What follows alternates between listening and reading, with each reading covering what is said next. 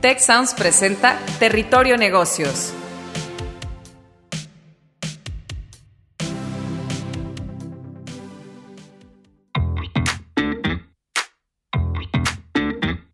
Bienvenidos a Territorio Negocios de EGADE Business School y la Escuela de Negocios del Tecnológico de Monterrey. Mi nombre es Jaime Martínez y hoy seré su guía por este espacio.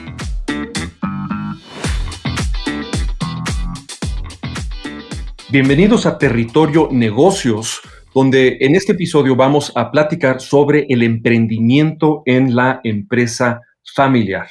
Este es un tema para el que tenemos a dos expertos invitados. Tenemos a Santiago Perry, que es presidente del Consejo Familiar y miembro de la cuarta generación de la organización Espinosa en Colombia. Él es también experto y consultor en familia empresaria y gobernanza corporativa. Bienvenido, Santiago. Jaime, muchísimas gracias y un placer estar aquí con ustedes. Al contrario, y tenemos también a María Fonseca. Eh, la doctora Fonseca es directora del Instituto de Familias Empresarias para México y Latinoamérica de la Escuela de Negocios del Tecnológico de Monterrey. Bienvenida, María. ¿Qué tal, Jaime, Santiago? Un honor y un gusto estar aquí. Bien, pues yo soy su anfitrión para este episodio. Yo soy Jaime Martínez, director de la sede Ciudad de México de EGADE Business School, también del TEC de, Monterrey. El tema que nos reúne el día de hoy, pues es muy interesante porque por él, lo que son las empresas familiares y las familias empresarias, que no son exactamente lo mismo, aunque se parecen, eh, por estos temas pasan muchos ejes. Eh, pasa el eje del emprendimiento y cómo el creador o la creadora de una empresa familiar puede mantener ese espíritu creativo en generaciones que le suceden, que es un reto, por supuesto, de las empresas familiares multigeneracionales, pero también de muchas empresas que gozan de algún líder que eventualmente quiere que se perpetúe esa, esa chispa eh, creativa. Otro eje que atraviesa este tipo de organizaciones es el tema del control y la propiedad y cómo la familia muchas veces crece más rápido y se multiplica más rápido de, de las oportunidades que hay al interior de la empresa para tener a todos esos miembros de la familia involucrados. Entonces, ¿cómo la familia puede dividir, delegar, eh, mantener diferentes niveles de participación de, la, de los miembros integrantes de la familia en la empresa sin confundir lo que es la eficiencia y el, y el éxito empresarial del control y la propiedad y el patrimonio también de la familia, que son temas estratégicos, pero muchas veces también muy emotivos y muy biográficos de las, de las propias familias. Entonces, bueno, tenemos mucha tela eh, que cortar en esta sesión. Yo quisiera comenzar haciéndote eh, una pregunta primero a ti, Santiago, sobre la cual querré posteriormente la, la opinión de María, que, tiene que ver con cómo mantener esa chispa eh, creativa en, en las familias empresarias para que después de esa primera generación fundacional la segunda, la tercera, la cuarta mantengan vivo ese legado creativo, innovador, fresco, desafiante, disruptivo, que quizás fue clave al principio, pero que tenemos que mantener esa llama encendida. Entonces, Santiago, desde tu experiencia, ¿esto cómo se puede lograr? Generalmente ese primer, eh, eh, eh, esa persona que fundó la compañía tuvo una idea o tuvo una, vio una oportunidad y entró dentro de un negocio y digamos, en, en, el caso de mi familia fue hace cincuenta y tantos años, o sea, finales de los 40, principios de los 70 años ya casi, y en un mundo diferente, ¿no? Entonces esa, esa primera idea, eh, y cuando les va muy bien con esa primera idea, ahí es cuando empiezan un poco a mirar qué más se puede hacer. Cuando ya llega la segunda y la tercera generación, muchas veces heredan unos negocios y empiezan a tratar de agrandarlos y ese, y ese espíritu de agrandar puede ser un espíritu emprendedor. Se puede mirar desde un punto de vista de empezamos a mirar nuevos países, empezamos a mirar nuevas opciones dentro del mismo negocio, y es lo que algunas personas eh, llaman entrepreneurship. Y es igual de válido, a mi modo de ver, es igual de válido a empezar negocios nuevos o a empezar ideas nuevas. Es como esto que tenemos lo podemos agrandar pensando desde un punto de vista diferente.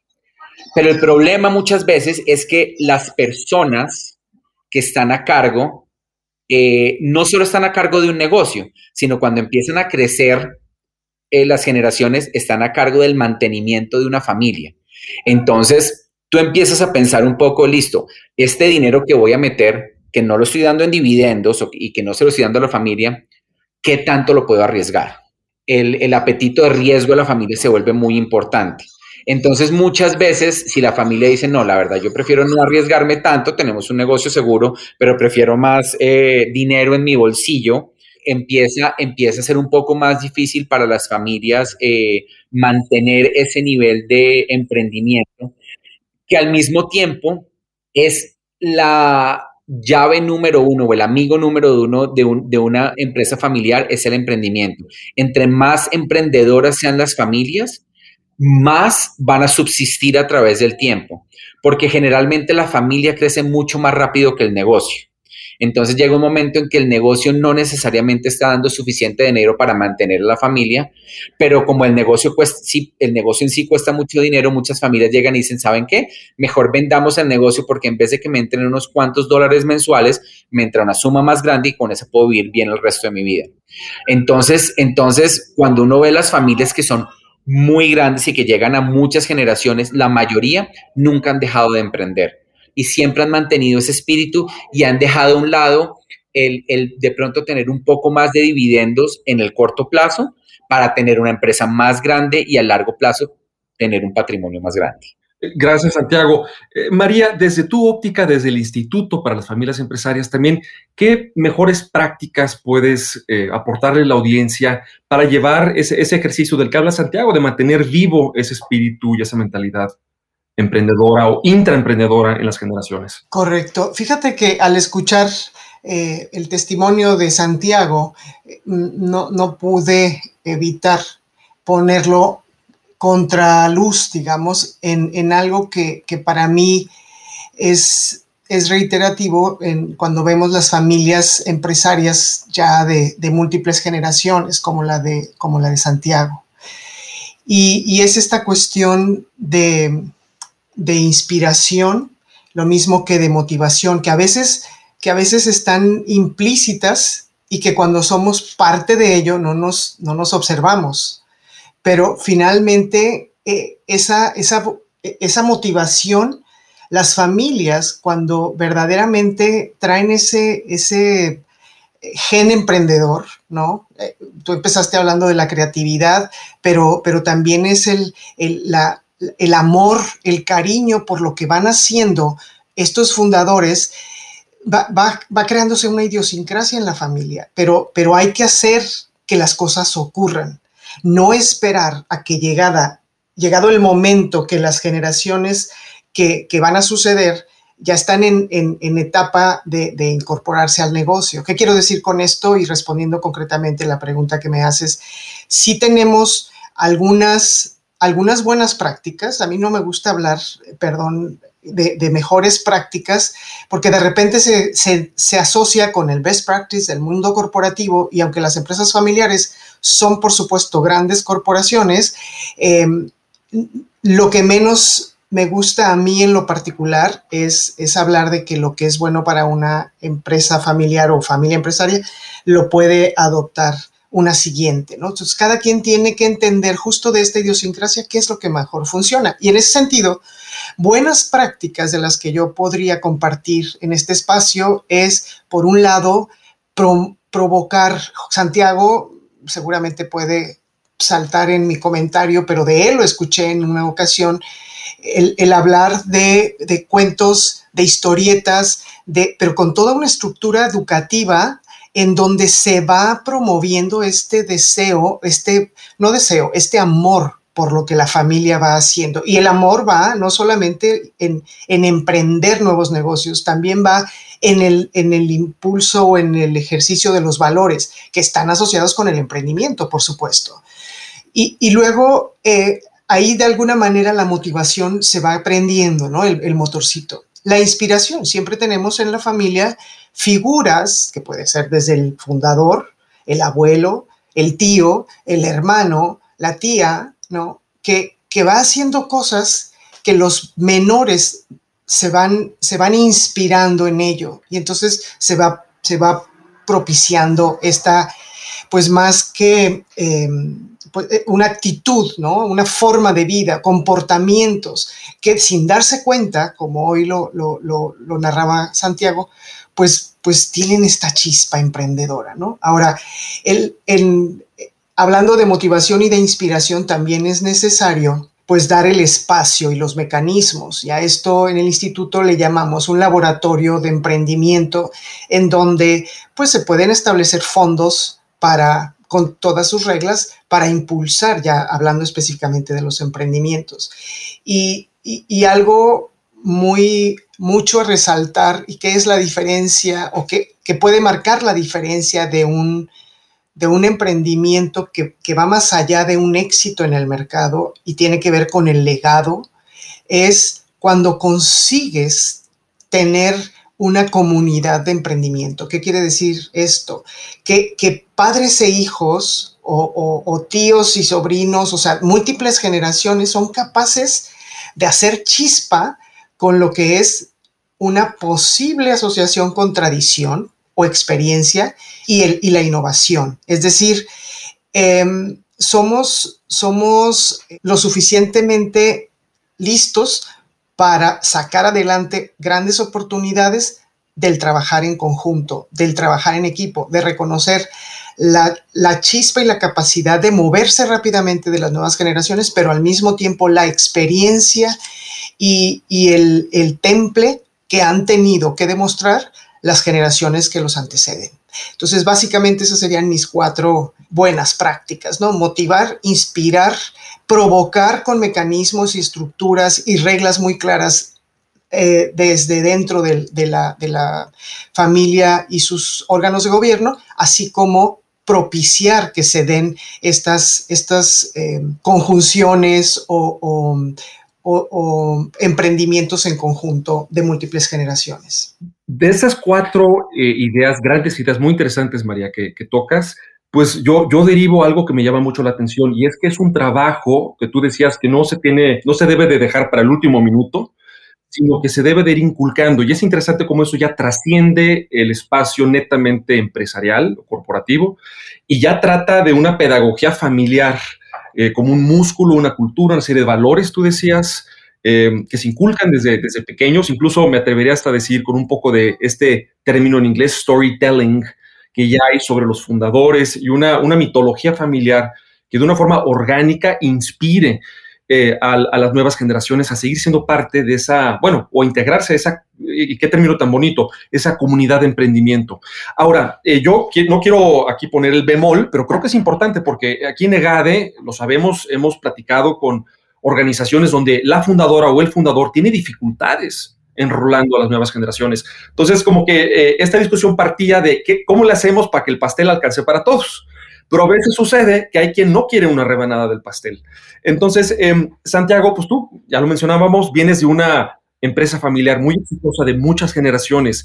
¿Qué hacer cuando hay nuevos integrantes de la familia que, y creo que es legítimo, eh, aspiran a otro camino profesional y su vocación es otra? Esto se les puede obligar, se les puede imponer, ¿Hay, alguna forma de inspirarlos o es algo que hay que respetar y más bien suplantar con talento de otras esferas? Mira, te voy a, te voy a responder desde dos puntos de vista diferentes, desde el punto de vista familiar y de, en mi caso, digamos, y desde un punto de vista de, las familias que yo asesoro. Voy a empezar con como una asesora. Realmente lo más importante que tú puedes hacer eh, con una familia no es tratar de tener el siguiente CFO o tratar de, tener el siguiente CEO. Tú tienes que tratar de tener al mejor accionista posible. ¿Cuál es ese? perdón que te interrumpa, es como el, viejo, la vieja historia de fui abogado, entonces mijito, te toca ser abogado también, ¿no? Exacto. Ahí, perdón. Eso va a hacer que fracase absolutamente todo. Lo bueno que tenemos de este mundo global es que si tu hijo no quiere ser abogado, sino quiere ser cocinero, quiere ser chef, él va a poder ser chef y ganar posiblemente el mismo dinero que gana siendo el abogado de la empresa o el CFO de la empresa. Y tú como dueño de la empresa tienes un mundo gigante donde si tú quieres traer a alguien de Estados Unidos a México, a Colombia, a Chile, lo puedes hacer. Entonces, eh, yo, lo, que, lo que yo le digo siempre a las familias es, lo que nosotros tenemos que inspirarle a estos jóvenes es que quieran ser los mejores accionistas posibles, que sean accionistas responsables, que no importa si eres bailarina de ballet, chef de cocina o abogado, sepas leer los estados financieros, sepas qué es un EBITDA, sepas cuáles son los negocios en los cuales está la empresa familiar, sepas cuáles son los riesgos que tienen los negocios. Eso es una cosa muy importante. Y es mucho más importante a mi modo de ver esa parte que si mi hijo o mi hija o mi sobrino va a ser el siguiente CEO. Por el otro lado, desde el punto de vista familiar, la segunda generación, que fue realmente la, la, generación de lo, que nosotros llamamos los tres viejos, eh, que fueron los que realmente empezaron los negocios grandes y empezaron eh, el grupo que se tiene ahora. Ellos en el año 88 decidieron que nadie más de la familia iba a entrar a trabajar. Los que estaban ahí podían estar ahí hasta que se jubilaran eh, y nadie más entró. Y ya después, en el año 95, cuando firmamos nuestro protocolo de familia, en el cual esto quedó, digamos, por sentado, eh, ellos lo que dijeron es perfecto, ellos, las personas no van a tener la posibilidad de, de trabajar en el negocio familiar, pero les vamos a crear un fondo semilla con los cuales ellos puedan ser dueños de sus propios proyectos. Y digamos que eso tomó mucho tiempo, fueron, eso se dijo en el año 95, pero no fue hasta el año 2005, o sea, 10 años, cuando realmente se instauró un fondo con el cual eh, las personas que tuvieran una, idea de negocio iban con un plan de negocios. El, el fondo lo, lo, lo, manejan tres personas externas que se les paga lo mismo que se le paga un miembro de la junta por tener estas reuniones con los jóvenes y son a, a, su vez como su junta directiva. Y se han creado desde el 2005 hasta ahora, o sea, en casi 20 años, se han creado más o menos unas 50 empresas, de las cuales sobreviven más o menos el 10% eh, el 10 o 12%, lo cual es básicamente lo mismo que un private equity. Si tú te das cuenta, un private equity, lo que las empresas que les, o sea, que les sobreviven es, es, muy parecido. Pero la parte más importante es que no se ha perdido el dinero. Como es, es un préstamo para inicial, las, todas las personas lo han ido pagando y hemos logrado que así los negocios no subsistan, las personas sigan pagando y ayuden a que el siguiente grupo de emprendedores lo empiecen a, a utilizar hasta ahora, digamos, todos los emprendedores han sido en mi generación, pero ya la quinta generación, que el mayor tiene 20 años y el menor es mi hijo, que tiene 6 meses, esa, esa, esa quinta generación ya empezaron un negocio. No han ido todavía al fondo semilla porque es un negocio pequeño, es un negocio de pandemia, como, lo, como, como se dice ahora, eh, en el cual están em, nosotros, uno de los negocios familiares es, es una, una planta de procesamiento de, de, carne y ellos que están haciendo, están yendo a la planta, compran carne y la llevan a domicilio a los, a los papás de sus amigos, a todo eso. Es un negocio muy pequeño, pero que si tú te das cuenta, con un, con un poco de impulso que tengan de este fondo de semillas, se puede volver un negocio grande, como, como han pasado con muchos otros negocios. Hay negocios que no han funcionado, negocios que han funcionado muy bien. Entonces, digamos que lo importante no es tanto si tú estás trabajando en el día a día o no. Lo importante es que tú tengas ese sentimiento de amor por la familia y que quieras conservar el legado por el negocio familiar dentro de la empresa o fuera de la empresa. Las dos opciones son igual de válidas. Eh, tocas ideas muy, muy poderosas, eh, Santiago, que me están haciendo pensar en una pregunta que le quiero hacer a, María. Tocaste el tema de que quien no quiera estar involucrado directamente en la administración de la empresa, pues eso, eso está perfecto, pero eso no, no le resta que esos miembros de la familia sean buenos guardianes. Y usabas la figura de buenos accionistas o buenos integrantes quizás de un consejo de administración, ya en el sentido, si se formaliza, digamos, ese, ese rol, donde por cierto tenemos este, programas muy interesantes en, en EGADE para esos consejos de administración. Pero mencionabas también el tema del fondeo de esos nuevos emprendimientos. Y eso me hizo pensar en una cosa. Eh, en el Instituto de Familias Empresarias, eh, que tenemos aquí en el TEC, que dirige María, precisamente se lanzó una revista muy bonita, muy bien hecha, con muy buen contenido el año pasado, eh, que es una revista que se llama apropiadamente legado.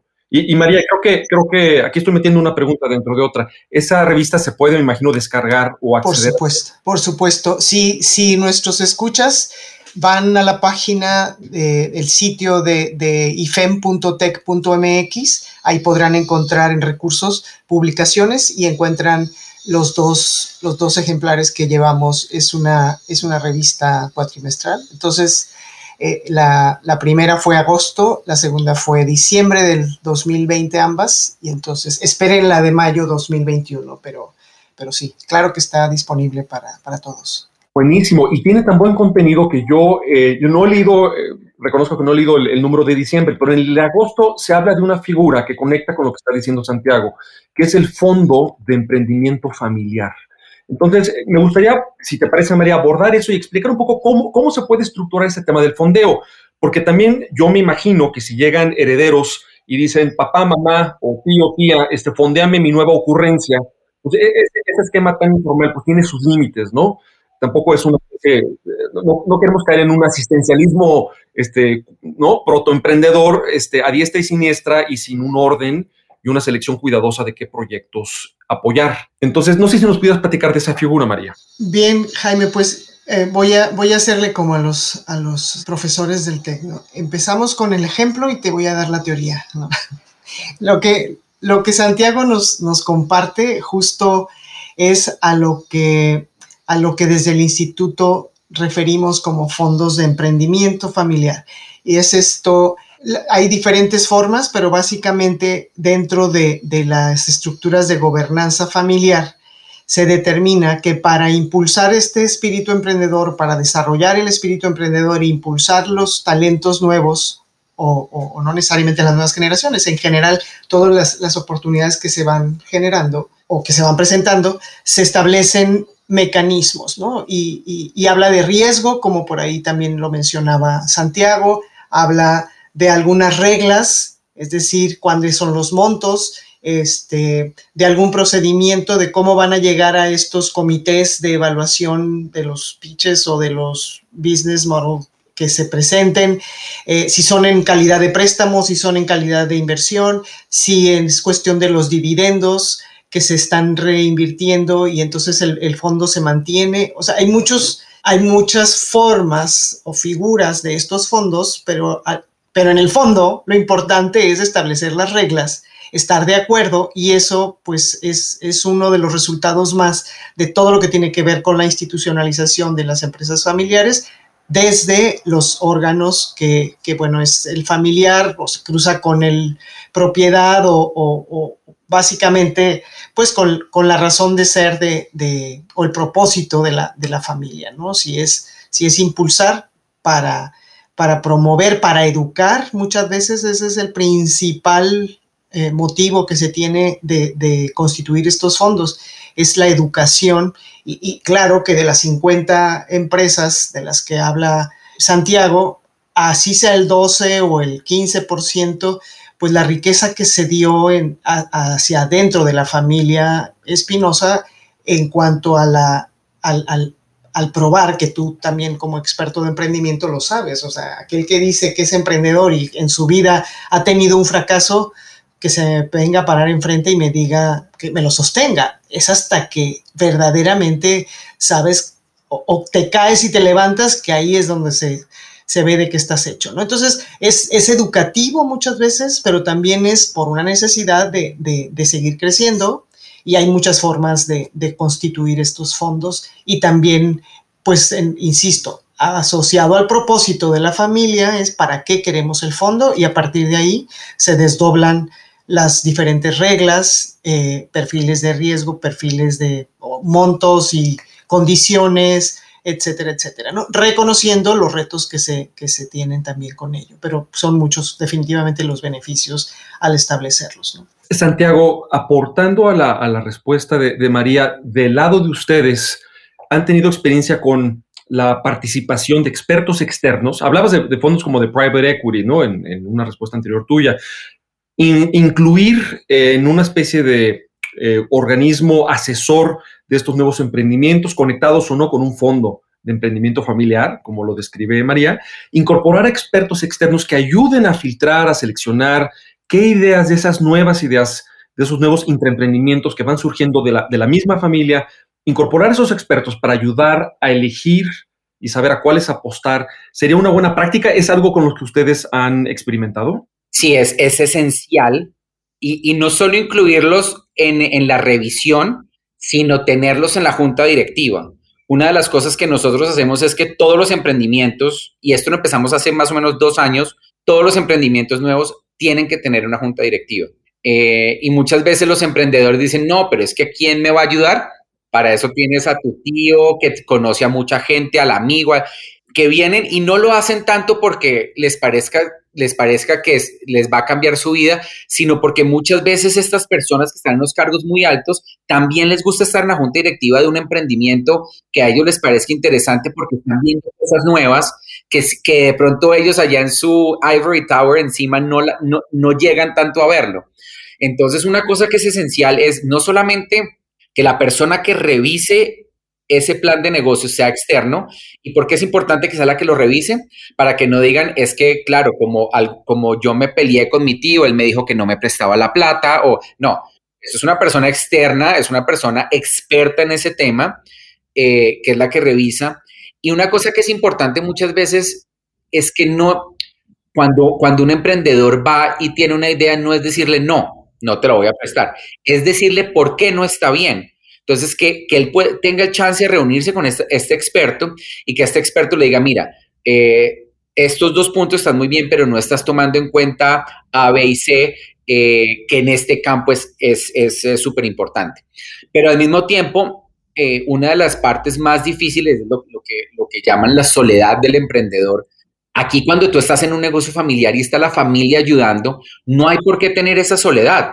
Entonces nosotros les ponemos una junta directiva desde el principio en el cual eh, les, eh, generalmente es una junta, o queremos que sea una junta de tres personas, una persona que la sea alguien que el emprendedor quiera y otras dos personas que les ayudamos a conseguir que sean expertos en ese tema y que les ayuden y que ya ojalá ellos hayan hecho algo parecido y hayan, eh, les haya ido mal para que sepan exactamente por qué les fue mal. Entonces, entonces es súper necesario y a los emprendedores siempre hay que decirles, las personas, hay más personas de las que ellos piensan que quieren ser parte de una junta directiva de un emprendimiento y pueden llegar a tener unas personas que nunca se hubieran imaginado eh, en un emprendimiento que, tiene revenue de cero dólares en este momento y tiene una junta espectacular. Eso se puede lograr con el apoyo de las relaciones familiares.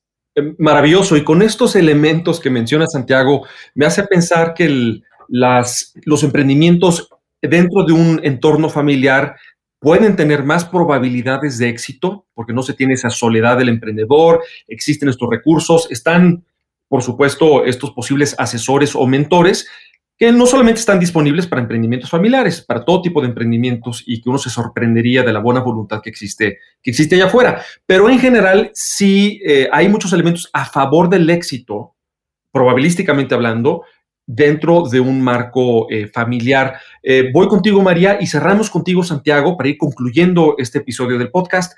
Si se tiene más éxito emprendedor cuando se da en este marco familiar. Totalmente investigaciones lo, lo, demuestran y, hay muchos elementos. Aquí no es enlistar cuáles son esos elementos eh, de manera exhaustiva, pero, pero ya mencionó eh, muy concretamente algunos eh, Santiago y yo sumaría esta, estas redes, este branding, esta, esta reputación que se va construyendo de la familia, por supuesto que, que suma. Y, y tiene que ir acompañado de toda esta educación porque se entiende que no es el emprendedor que trae detrás el respaldo de la familia o del nombre familiar, sino alguien que ha sido entrenado en un, en un digamos, caldo de cultivo propicio con, con todos los, los retos y, y, adversidades, des, porque no todo es vida y dulzura en, la familia, ¿no? Entonces, eh, también hay, hay, hay que probar de qué están hechos cada, cada integrante, cada integrante, perdón, y, para ello, este, pues son importantes, por supuesto, la credibilidad, la confianza, el, el, prestigio, ¿no? La forma de actuar de las generaciones actuales van abriendo camino y, también el, que estén expuestos, el que sea una, una vuelvo a, lo mismo, a la idiosincrasia, pues claro que tienen muchas cosas a favor.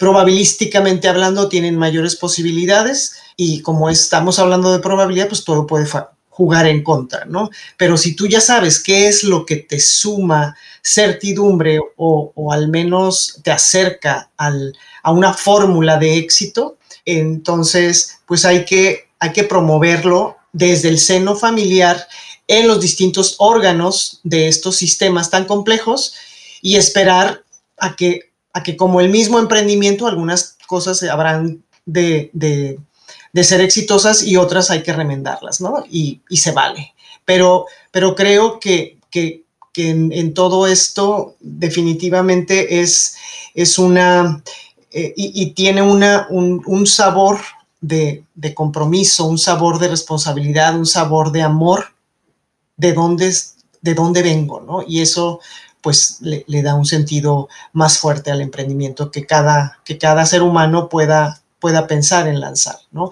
Dentro o fuera de la, del ambiente o del entorno de la empresa familiar. Eh, gracias, María.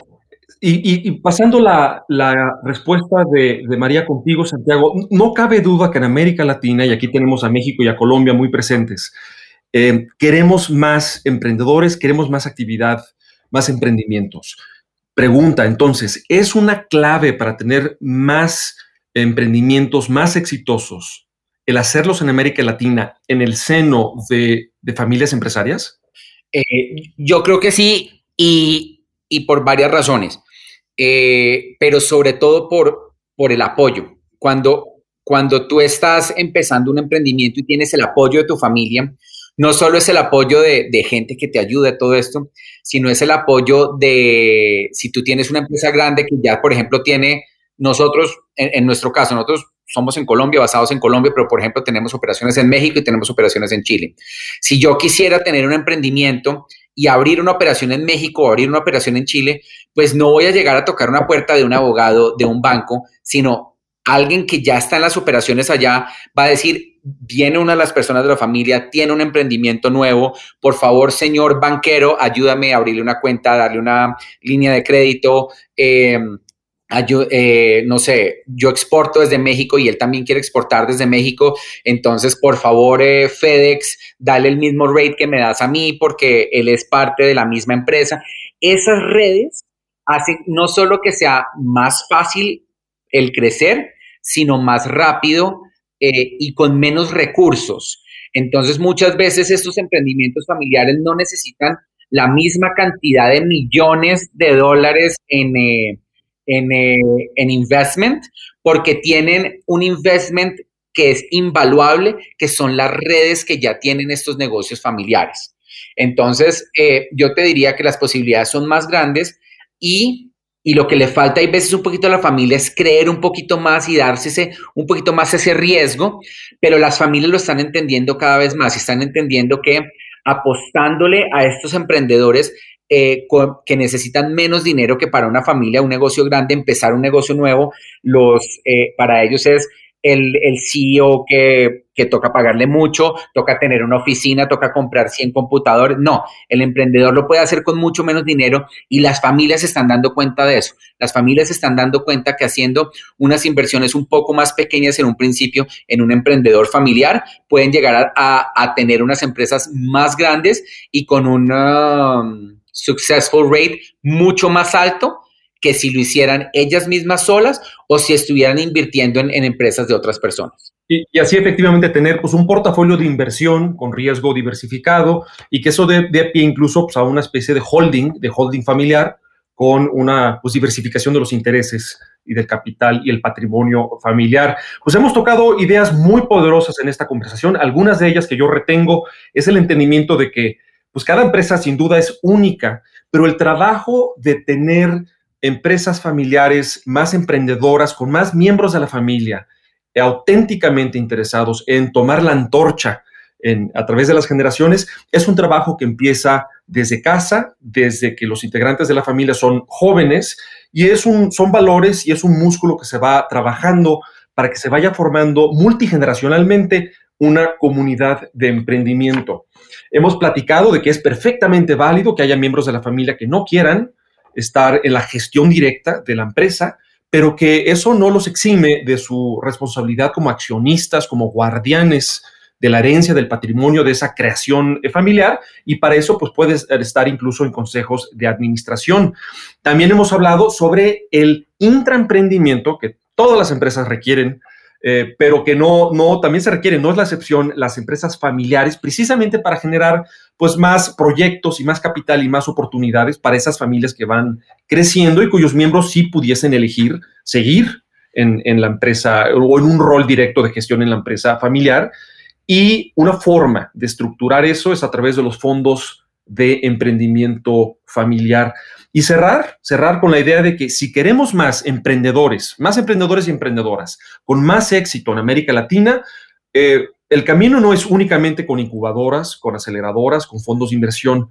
También un camino muy importante es lanzando esos emprendimientos al interior de estos grupos familiares. Pues muchas gracias a todos. Les repito, nuestros invitados fueron Santiago Perry, presidente del Consejo Familiar y miembro de la cuarta generación de la organización Espinosa en Colombia. Santiago es también experto y consultor en familia empresaria y gobernanza corporativa. Por otra parte, la doctora María Fonseca, directora del Instituto de Familias Empresarias para México y Latinoamérica, de la Escuela de Negocios del Tecnológico de Monterrey. Esto fue Territorio Negocios, emprendimiento en la familia, en la empresa familiar. Yo fui Jaime Martínez, su anfitrión, el eh, director de la sede Ciudad de México de GADE Business School. Hasta la próxima. Si quieres conocer más sobre los sucesos de la actualidad política, te invitamos a escuchar Con su permiso, el podcast en el que nuestros expertos hablan sobre los temas más actuales de la agenda pública en México y en el mundo. Escúchalo en Spotify, Apple Podcast y Google Podcast. Gracias por escuchar un episodio de Territorio Negocios, el podcast de EGADE Business School, la Escuela de Negocios del Tecnológico de Monterrey y Tech Sounds. Productor ejecutivo de Tech Sounds, Miguel Mejía. Asistente de producción, Marcelo Segura. Productores de Territorio Negocios, Luis Vargas, Triana del Castillo, Francisco Coria, Carla Díaz, Desiree Ukovitz y Santiago Velázquez. Postproducción, Max Pérez. Los invitamos a escuchar el siguiente episodio de Territorio Negocios y el resto de programas de Tech Sounds en Spotify, Apple Podcast, Google Podcast y en tech.mx diagonal Tech-Sound.